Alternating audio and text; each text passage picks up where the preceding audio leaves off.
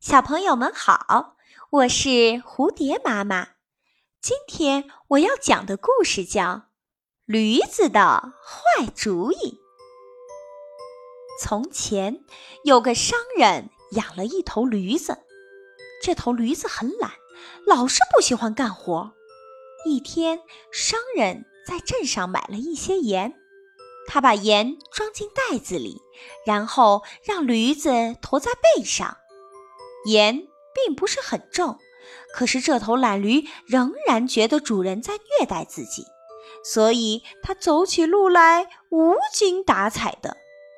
从城镇到村子去，必须经过一条河，在渡河时，驴子一不小心跌到了河里，背上的盐袋一下子进了水，盐袋里的盐被水溶掉，越来越少了。商人发现后非常心疼，他在驴子身边发着牢骚，责备这头驴子是头蠢驴。可是驴子却一点儿也不介意，相反，他高兴得不得了，因为行李减轻了。驴子尝到了甜头，心想：看来这个办法还不错，我得牢牢地记住。下次再让我驮东西，我就还用这个办法来减轻重量。商人并不知道驴子的想法，他愁眉苦脸地盘算着自己这次又亏了多少。第二天，商人又带着驴子到镇上去，但是这一次驮的不是盐，而是棉花。棉花像座小山一样。堆在驴背上，驴子觉得自己被这些棉花包围着，身上都快着火了。